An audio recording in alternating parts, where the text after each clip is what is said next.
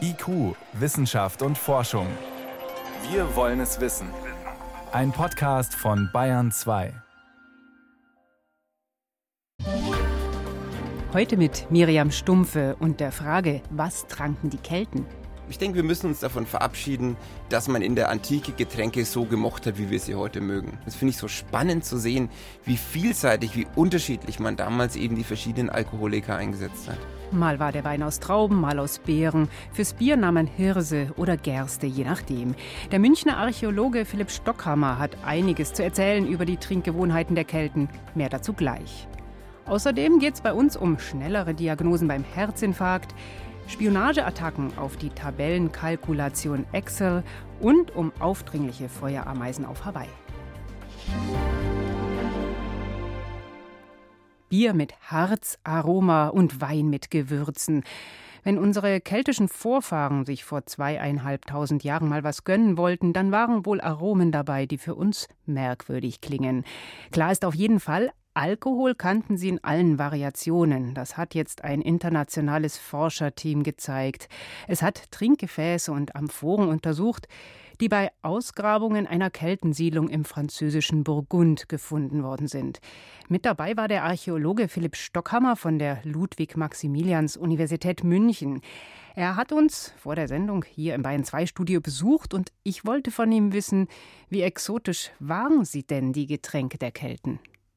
Das, was wir sehen, finde ich eigentlich gar nicht so exotisch. Also man kann es vielleicht kurz fassen, es wurde alles zu Alkohol verarbeitet, was man so zu Alkohol verarbeiten kann. Sprich, man hat aus den verschiedensten Getreidesorten Hirse, Gerste, Weizen, Bier gemacht, man hat Bier aus Trauben gemacht, aber auch Fruchtweine aus Früchten, die nicht Trauben waren, vielleicht Apfel, Apfelwein, vielleicht verschiedene Beerenweine und vermutlich auch aus Honig, Honigwein. Wie findet man das denn raus? Sie hatten Funde einer Ausgrabungsstätte im Burgund an einer ehemaligen Keltensiedlung. Ja, da hat man viele Jahrzehnte gegraben und eben auch sehr viel Keramik gefunden, die von den frühen Kelten, die dort lebten, an diesem Ort, an diesem Fürstensitz genutzt wurde. Keramik, die dort vor Ort hergestellt wurde, aber auch Keramik, die aus Griechenland importiert wurde. Und wir durften quasi diese Scherben auf der Innenseite anbohren, könnte man sagen, und konnten dann in verschiedenen chemischen Verfahren diese Rückstände quasi dem Scherben entlocken. Die kann man rausholen. Die kann man rausholen, wobei natürlich so die Regel gilt, je flüssiger, je fetter, desto besser ist der Rückstand. Also Sie können tausendmal trockene Erbsen in ein Gefäß schütten und wir werden es nie nachweisen können, aber kochen Sie einmal Hammel in einem Tonkochtopf und die nächsten 20.000 Jahre wird die Signatur noch chemisch nachweisbar sein. Und was hat Sie da interessiert? Einfach nur den Speiseplan zusammenstellen oder wollten Sie was rausfinden über die Lebensform? Wir hatten da eine ganz spezielle Fragestellung. Man muss dazu sagen, dass seit über 100 Jahren nördlich der Alpen bei den frühen Kelten immer wieder Importe aus dem Mittelmeerraum zutage kamen bei Ausgrabungen. Und mit Importen meine ich Keramik, die damals um 500 vor Christus in Werkstätten in und um Athen hergestellt wurde. Auch aus anderen Orten Weinamphoren aus Unteritalien, Weinamphoren aus Südfrankreich. Und die Forschung hat immer gefragt, was haben die frühen Kelten mit dieser Keramik gemacht? Und man war sich einig, vermutlich wollten sie ebenso sein wie die Griechen und damit eben Wein trinken. Das war so der Stand. Aber eigentlich wusste man es nicht. Eigentlich konnte man nur spekulieren. Haben Sie sich Wein geholt? Eigentlich Burgund, man kennt es heute als Weinregion, wäre doch nicht nötig gewesen, oder? Es ist eigentlich ein Drama, wenn man sich überlegt, dass sich Burgund zu dieser Zeit den Wein aus Süditalien und Südfrankreich geholt hat. Trink auch gern unter italischen Wein, ich kann das nachvollziehen, aber theoretisch hätte man in Burgund ja auch Wein anbauen können. Wir sehen aber mit Hilfe der Archäobotanik, dass wir mit an Sicherheit grenzender Wahrscheinlichkeit keine lokale Herstellung von Traubenwein fassen können. Haben denn alle sowas getrunken oder gab es da soziale Unterschiede? Es war sehr spannend für uns zu sehen, dass es eben viel komplexer war, als wir es gedacht haben. Also diese Importkeramik aus dem Süden, die fand man tatsächlich nur in der Umgebung der Areale, wo Personen ganz hoher Statusgruppen, wo die Elite gewohnt hat. Und da sehen wir, die hat aus ihrer Keramik eben Traubenwein, aber vor allem eben Bier, aromatisiertes Bier getrunken. Wir sehen aber auch ganz verschiedene Areale. Wir haben Keramik zum Beispiel aus dem Torbereich untersucht, wo vermutlich die Besatzung vielleicht eine Art Truppen stationiert war. Und da sehen wir, die haben aus der lokalen Keramik, die hatten keine Importe, und aus dieser lokalen Keramik haben sie vom Hirsebier getrunken. Wir haben ins Handwerkerareal gesehen, dort haben wir Kochtöpfe untersucht und in diesen Kochtopfen des Handwerkerareals haben wir auch Traubenwein gefunden. Wir waren irritiert. Die Elite hat Wein in ihren Importgefäßen und auch nur in jenen. Die Handwerker haben importierten Wein in der Kochkeramik quasi ein frühes Bœuf Bourguignon sozusagen. Das macht man mit Wein. ja, in Burgund sozusagen. Das würde sich ja anbieten dort. Und wir sehen also die Komplexität, wie in unterschiedlichen Bereichen der Wein aus ganz unterschiedlichen Gefäßen, in ganz unterschiedlichen Art und Weisen konsumiert wurde. Und das gilt eben auch fürs Bier, das gilt für ganz andere Bereiche. Und das finde ich so spannend zu sehen, wie vielseitig, wie unterschiedlich man damals eben die verschiedenen Alkoholiker eingesetzt hat. Philipp Stockhammer, Professor für prähistorische Archäologie an der Ludwig-Maximilians-Universität München, hat die Ess- und Trinkgewohnheiten der Kelten untersucht. Vielen Dank. Dankeschön.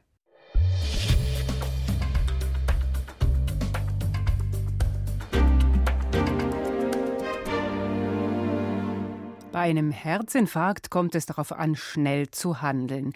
Alarmzeichen für Betroffene sind Brustschmerzen, enge Gefühl, Atemnot, auch Übelkeit oder Schmerzen im Oberbauch.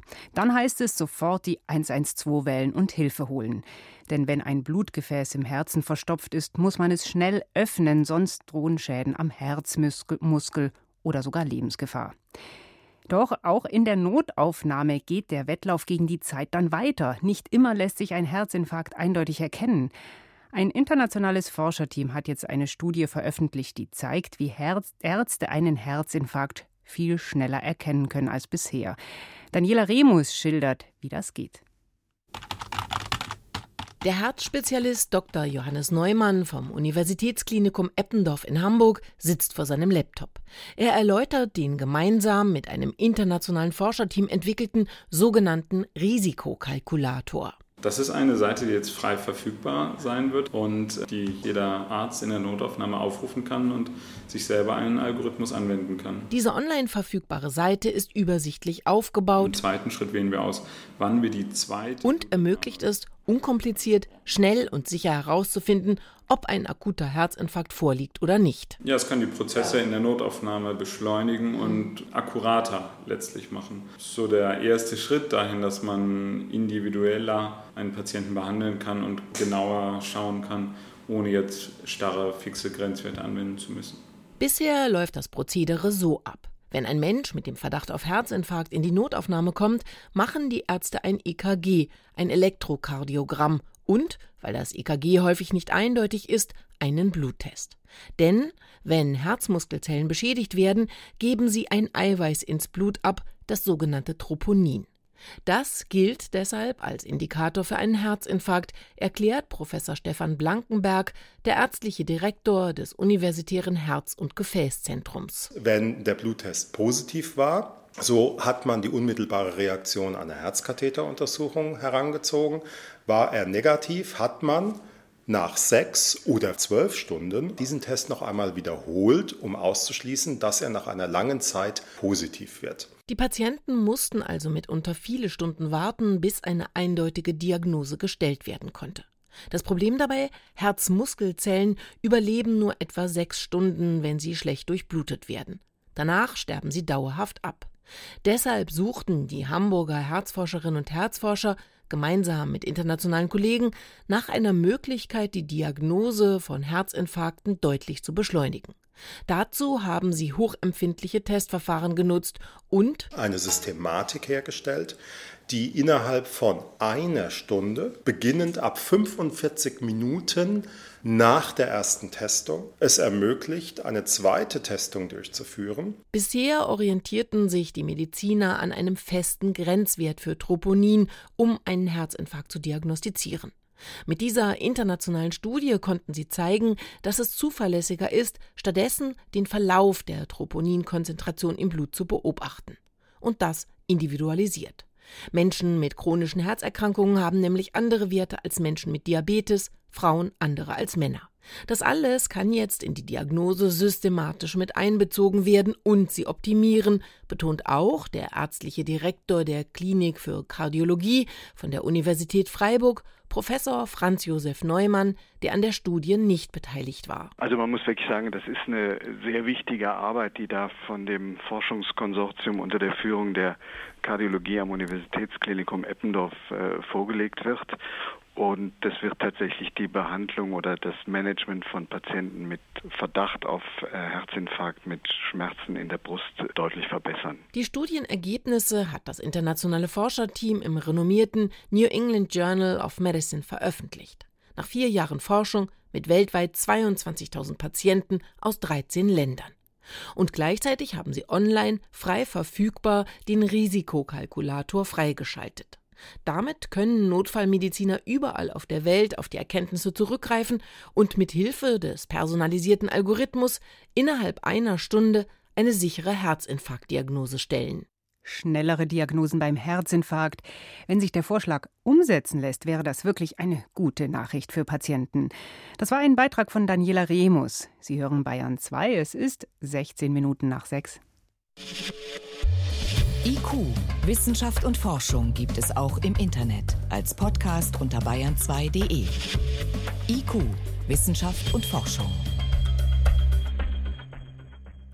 Wer einen Computer besitzt und darauf Texte schreibt, Mails verschickt oder Tabellen erstellt, der hat es in Deutschland und auch weltweit meistens mit Microsoft zu tun. Der Software-Riese aus den USA ist der Anbieter von Office-Programmen. Nur eine Minderheit nutzt Alternativen wie LibreOffice. Da beunruhigt eine Nachricht aus Großbritannien. Forscher des Softwareunternehmens Mimecast haben die Tabellenkalkulation Excel angegriffen. Nicht um Schaden anzurichten, sondern um auf eine Sicherheitslücke hinzuweisen, die alle Anwender von Microsoft Office-Programmen gefährdet. Mein Kollege Pecher Welchering weiß mehr darüber. Was hat es mit diesem Angriff auf sich? Sicherheitsforscher von Mimecast, die haben eine Schadsoftware von einer Webseite in eine fremde Tabellenkalkulation geladen und dann direkt ausgeführt. Das heißt, die konnten über eine Tabellenkalkulation in ein fremdes Computersystem eindringen, den Computer also übernehmen, Festplatten löschen und ähnliches. Und ausgenutzt haben die Sicherheitsforscher dafür das Datenaustauschprotokoll von Microsoft, eigentlich eine sehr sinnvolle Sache, weil damit beispielsweise Outlook Kalendereinträge automatisch aktualisieren kann oder eben so eine Tabellenkalkulation wie Excel automatisch mehrere Daten für die Anreicherung der Tabellenkalkulation bekommt. Und dieses Datenaustauschprotokoll von Microsoft, das erweist sich im Augenblick als so eine Art Einfallstür für digitale Angriffe. Und dieses Datenaustauschprotokoll, ist das immer aktiv? Wer nutzt das? Betrifft das wirklich alle, die mit dem Programm irgendwie zu Hause mal zwischendurch arbeiten oder nur spezielle Fälle? Das ist in der Tat immer aktiv. Das kann man auch nicht ausschalten. Wenn, dann müsste man das insgesamt deinstallieren, weil alle Office-Programme das brauchen, um eben fremde Daten zu integrieren. Und sowohl Unternehmensanwender als auch Privatleute nutzen das. Und deshalb ist auch diese Sicherheitslücke, die es schon länger gibt und ist auch dieser neuerliche Angriff so gefährlich, weil die Privatanwender und die Unternehmen eigentlich gar nichts dagegen tun können, so recht. Welcher Schaden könnte denn mit so einem Angriff angerichtet werden? Also da können Daten auf dem Rechner beliebig manipuliert werden, da können Daten gelöscht werden, da kann spioniert werden, der Rechner kann vollkommen übernommen werden. Und ebenso kann von solch einer Schadsoftware dann beispielsweise, auch wenn das in das Datenfeld der Tabellenkalkulation eingegeben worden ist, weitere Schadsoftware noch wieder runtergeladen werden, die erst nach einigen Tagen oder Wochen aktiv wird, zum Beispiel ein Verschlüsselungstrojaner, auch das hat es schon gegeben. Im besten Fall haben alle auch Sicherheitssoftware auf ihren Rechnern, Antivirenprogramme etc. Bemerken die diese eingeschleuste Schadsoftware nicht? Die Mimecast-Spezialisten, die haben was ganz Einfaches gemacht. Die haben nämlich so getan, als sei die Schadsoftware, die dann auf den Rechner überspielt wurde, erfolgreich geprüft wurde, als sei die harmlos. Genau genommen steckt dahinter die Tabellenkalkulation, die wendet sich an die Webseite und sagt, schick mir mal die Daten und sagt dann auch gleichzeitig, diese Daten sind dann auch geprüft weil das eben so manipuliert wurde. Und daraufhin sagt dann die Antivirensoftware, okay, wenn alles geprüft ist, dann muss ich da nicht weiter tätig werden. Und das war der Trick, den die Sicherheitsforscher angewandt haben. Also Sie haben quasi eine erfolgreiche Prüfung vorgetäuscht. Wie hat Microsoft auf diese Sicherheitslücke reagiert? Microsoft sagt ganz einfach, wir kriegen das im Augenblick so nicht hin.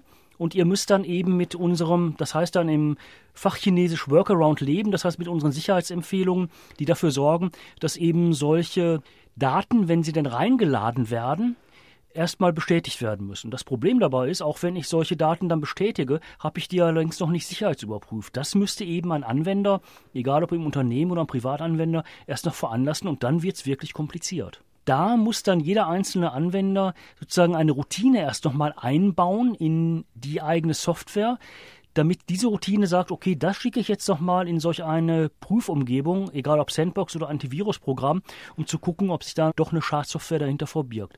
Privatanwender werden dazu kaum in der Lage sein. Eine Unternehmens-IT-Abteilung, die wird das machen können, aber auch die wird dann einige Stunden an so etwas arbeiten. Also im Prinzip möchte man schon, dass Microsoft diese Lücke beseitigt. Die haben diese Lücke eben in die Welt gesetzt und sie müssten jetzt auch dafür sorgen, dass die geschlossen wird. Und da schütteln auch viele Sicherheitsspezialisten den Kopf und fragen sich, warum machen die das bisher nicht? Das kann man wirklich im Augenblick so nicht erklären und verstehen. Eine Sicherheitslücke bei Microsoft Office-Programmen. Das waren Hintergründe von Peter Welchering. Danke. Gerne.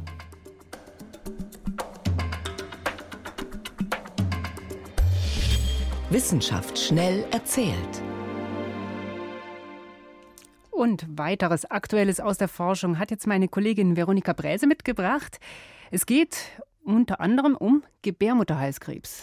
Gebärmutterhalskrebs, das soll durch eine Impfung aufgehalten werden, die HPV-Impfung. Sie schützt gegen bestimmte Typen dieser sexuell übertragbaren humanen Papillomaviren. Die Impfung gibt es schon seit zehn Jahren. Hm, und auch in Deutschland ist ja inzwischen empfohlen? Seit 2007 empfiehlt die STIKO die HPV-Impfung. Da ist es jetzt Zeit, Bilanz zu ziehen. Ein internationales Forscherteam hat eine Metastudie gemacht und 1700 wissenschaftliche Untersuchungen ausgewertet. Ergebnis: Vor allem jungen Frauen hilft die Impfung, dass sie sich nicht mit diesen Genitalwarzen anstecken. Mhm. Etwa fünf Jahre nach der Impfung ging der Nachweis von HPV bei Frauen im Alter von 13 bis 19 Jahren um über 80 Prozent zurück. Und auch bei den jungen Männern zeigt sich ein deutlicher Effekt durch die Impfung. Bei ihnen haben sich nur noch halb so viele Papillomaviren nachweisen lassen. Aber brauchen die Männer die Impfung? Ja, sie bekommen natürlich keinen Gebärmutterhalskrebs, aber eben auch Genitalwarzen, wenn sie sich anstecken. Und die Impfung schützt. In Großbritannien und Australien sind 80 Prozent der jungen Leute geimpft. Bei uns ist das anders. In Bayern sind es nur 21 Prozent, die geringste Quote unter den deutschen Bundesländern. Jetzt zu Singvögeln, die einem Pestizid zum Opfer gefallen sind. Es geht um Neonicotinoid. Haha, die Neonicotinoide oder Neonics sind auch bei uns umstritten. Wir haben öfter darüber berichtet. Und eigentlich sollen sie Insekten bekämpfen, ja? Ja, in Kalifornien haben Mitarbeiter des Gartenamtes Ulmen mit dem Pestizid besprüht. Es sollte eigentlich Insekten umbringen, aber die Singvögel, die Goldzeisige, die nur 12 Gramm wiegen, ganz klein sind, haben die Samen der Bäume gefressen und sind dann tot umgefallen. 12 Gramm klingt wenig, die sind klein. Ungefähr so groß wie eine Blaumeise sind mhm. die. Forscher haben knapp 30 tote Tiere eingesammelt und eine Autopsie gemacht. Alle hatten diese Ulmensamen im Magen oder im Kropf. Sie hatten sich also mit Neonix vergiftet. In Europa ist das Pestizid seit einem Jahr verboten, nicht im Gewächshaus, aber im Freiland. Zum Schluss nach Kurdistan am Tigris. Da ist ein versunkener Palast aufgetaucht. Klingt ja toll. Ja, und zwar, weil eine Dürre den Wasserstand immer weiter hat sinken lassen und auf einmal wurden im vergangenen Herbst die Überreste eines antiken Palastes sichtbar. Er ist im zweiten Jahrtausend vor Christus errichtet worden und erzählt von einem Weltreich, über das wir recht wenig wissen. Das sogenannte Mitanni-Reich, das war riesig, reichte in seiner Blütezeit von der Mittelmeerküste bis in den Osten des Nordirak. Noch nie was von gehört. Mhm. Und da gab es eben Keilschrifttexte an den Palastwänden und die zeigen, dass die Könige des Mitanni-Reichs auf Augenhöhe mit den ägyptischen Pharaonen waren. Also die hatten damals große politische Bedeutung. Der Palast misst 2000 Quadratmeter, ist also groß und besteht aus dicken Lehmziegelmauern, die mit schönen Wandmalereien verziert sind, leuchten blau, rot und auch Dreiecke sind da zu sehen. Archäologen bezeichnen den Palast als eine der wichtigsten Entdeckungen der vergangenen Jahrzehnte. Und kann man da jetzt hinfahren? Ja, das wäre schön, aber jetzt sieht man nicht mehr so viel, weil das Wasser wieder hochgegangen ist. Aber im vergangenen Sommer und Herbst bei der Dürre, da war der Wasserstand so niedrig, dass Archäologen den Palast untersuchen konnten. Und das jetzt eben veröffentlichen konnten. Spannende Sachen. Vielen Dank. Das war Veronika Bräse mit den Meldungen aus der Wissenschaft.